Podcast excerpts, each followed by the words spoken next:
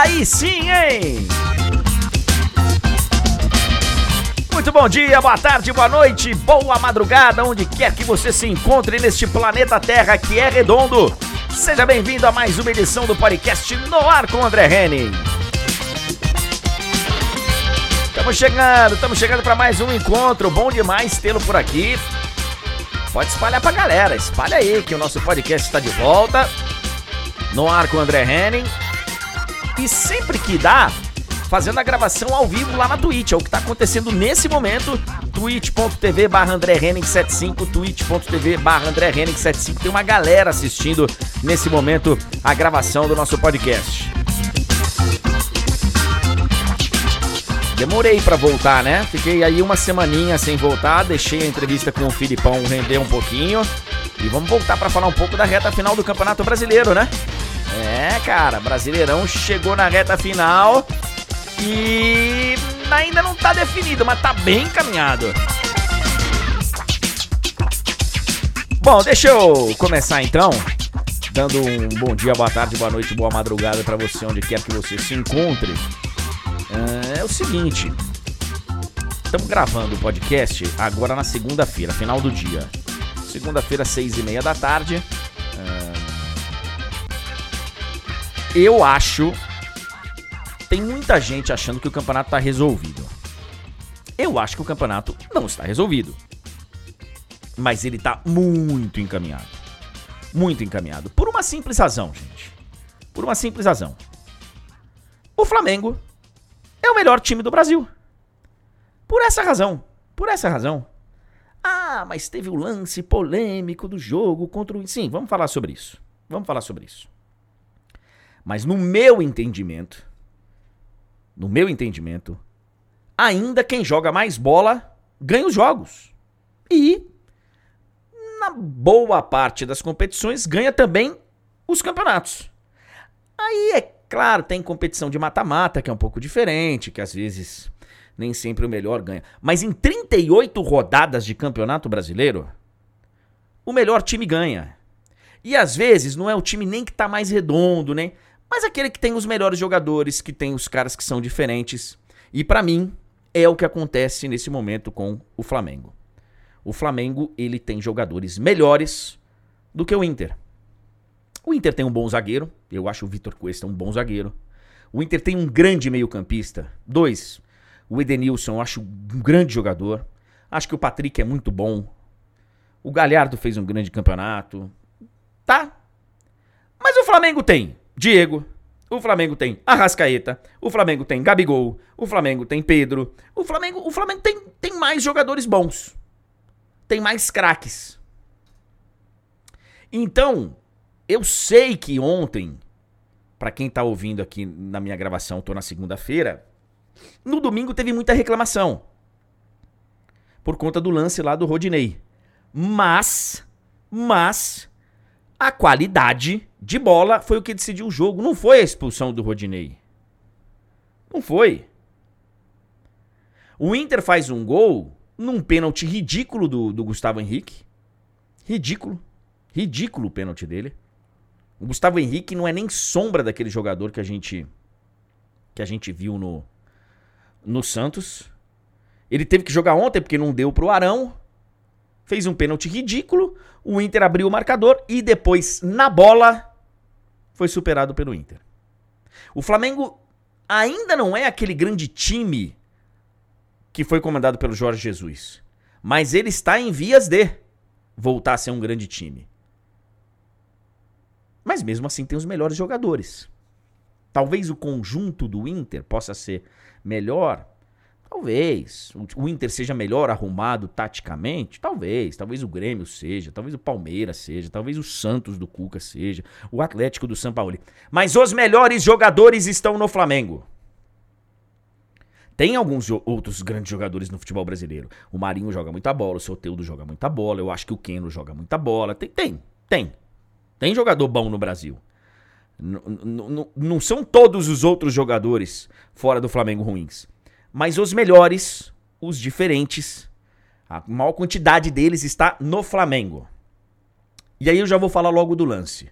Porque ontem eu vi muita polêmica nas, nas redes sociais e a gente sabe que realmente já teve reclamação da, da diretoria do Inter, que é pra jogar pra galera.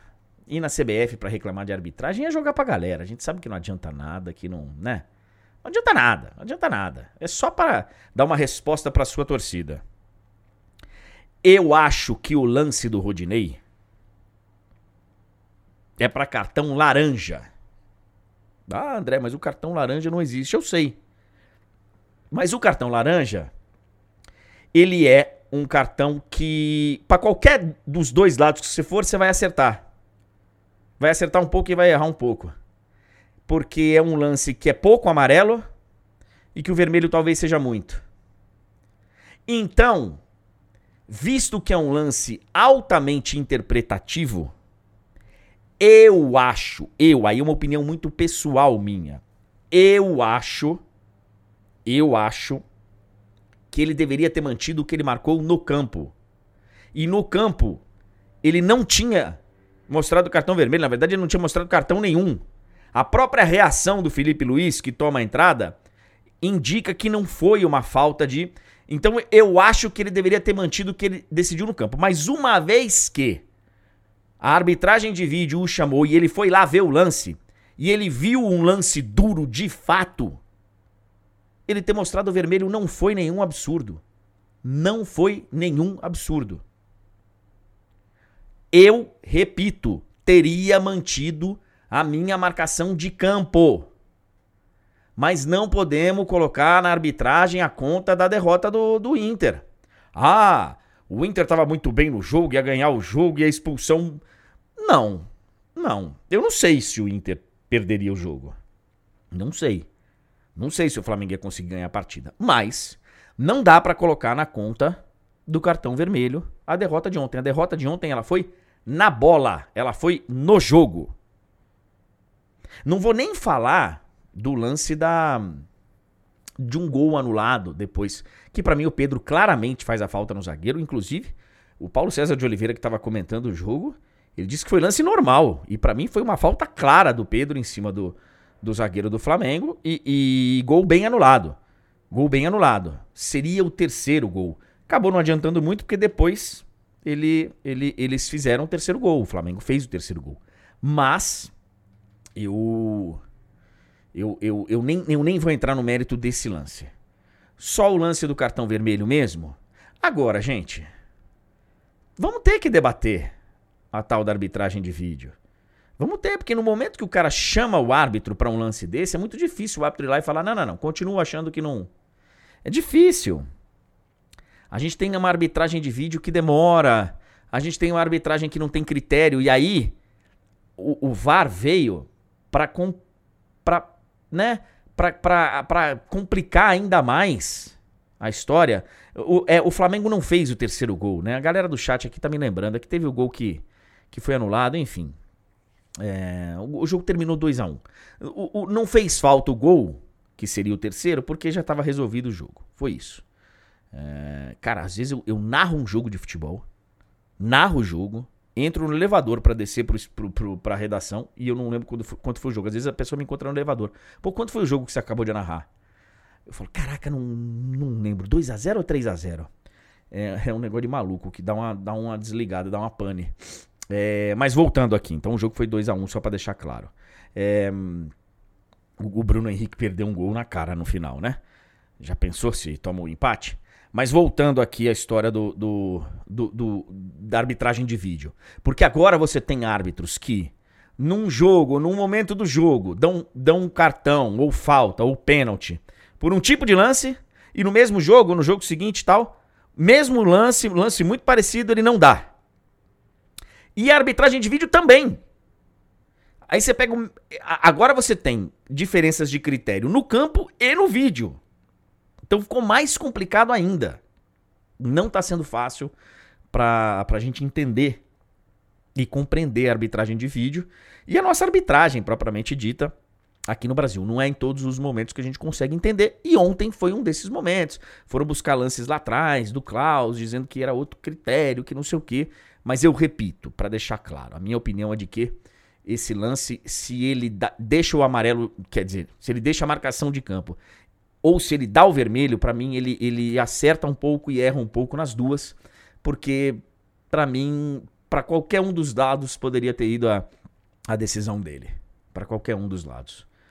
Eu acho que vale a gente destacar desse jogo a história do Rogério Ceni, porque eu acho que o torcedor do Flamengo estava pegando muito no pé do Rogério Ceni. Eu tô curioso para ver o que vai acontecer ao término do campeonato, o, o, Flamengo sendo campeão ou não. Eu acho que se o Flamengo não for campeão, o Rogério Ceni vai ser demitido, porque vai ser uma pressão enorme.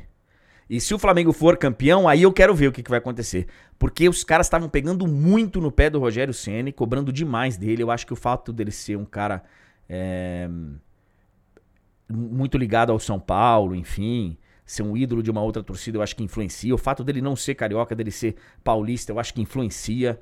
Acho que hoje existe um. tá acontecendo de muitos influenciadores, barra jornalistas, barra, não sei, mas vários, eu vou colocar influenciadores, que são muito ligados aos times. Isso a gente é um tema para um outro podcast, mas tem muita gente sendo muito clubista hoje no Brasil e, e eu acho que pegam muito no pé do Rogério Ceni com uma sabe, com uma com uma dose talvez carregada de preconceito, de bairrismo.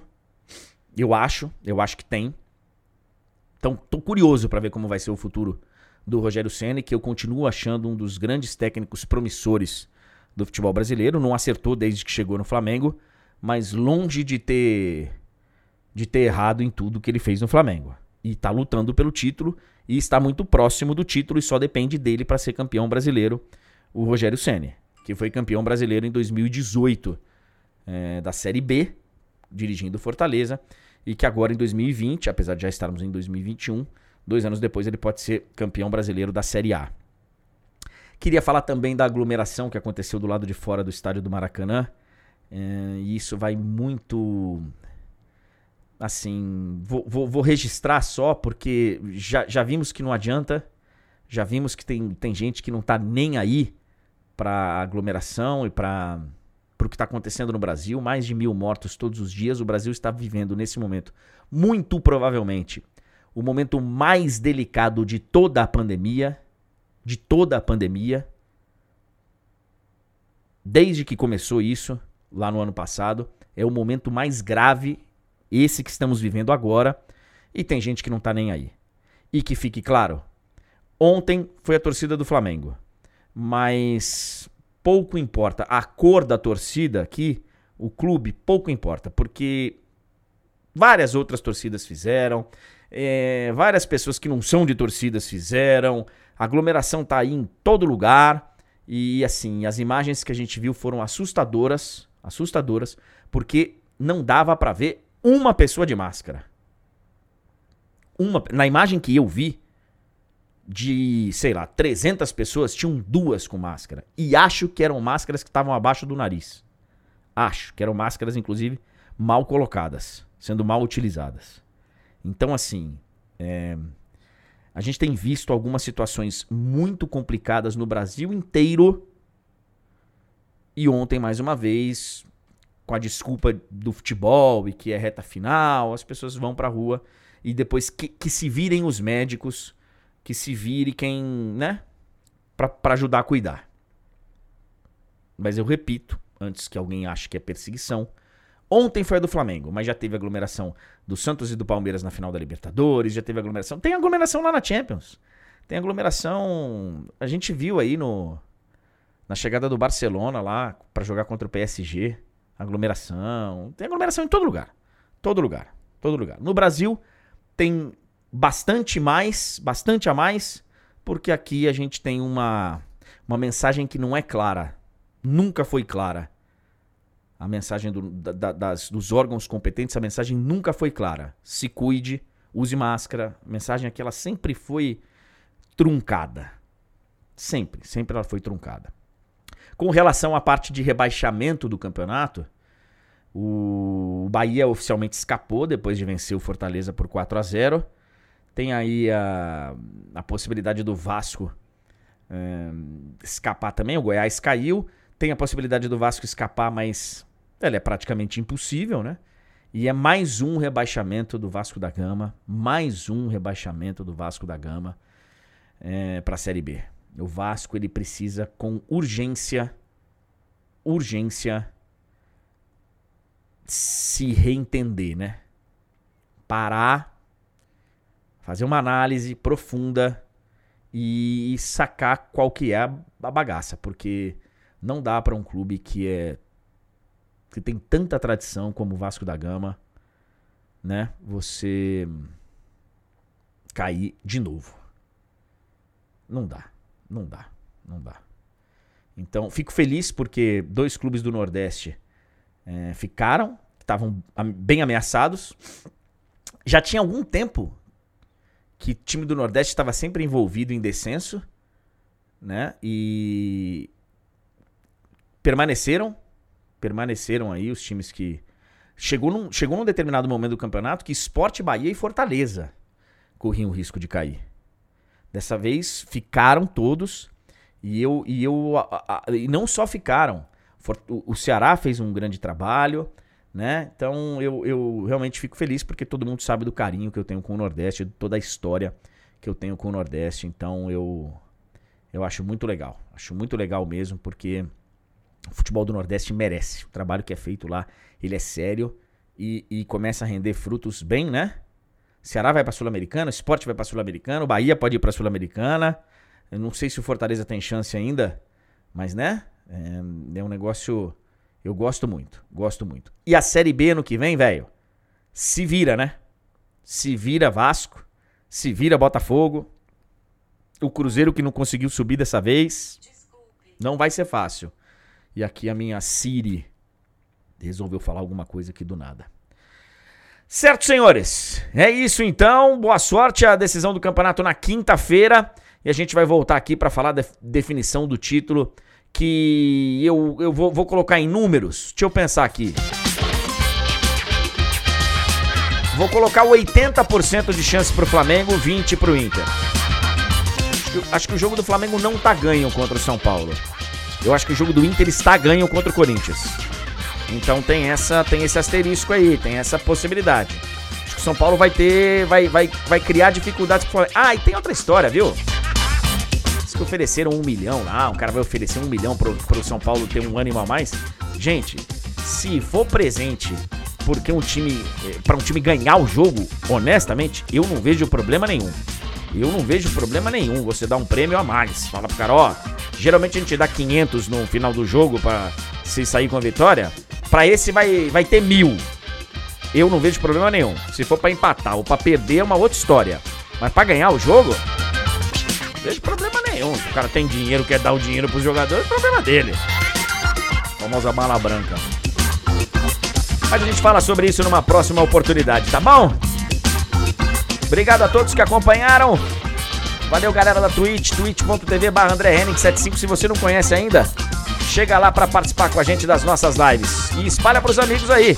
É o podcast no ar com André Henning. Até a próxima!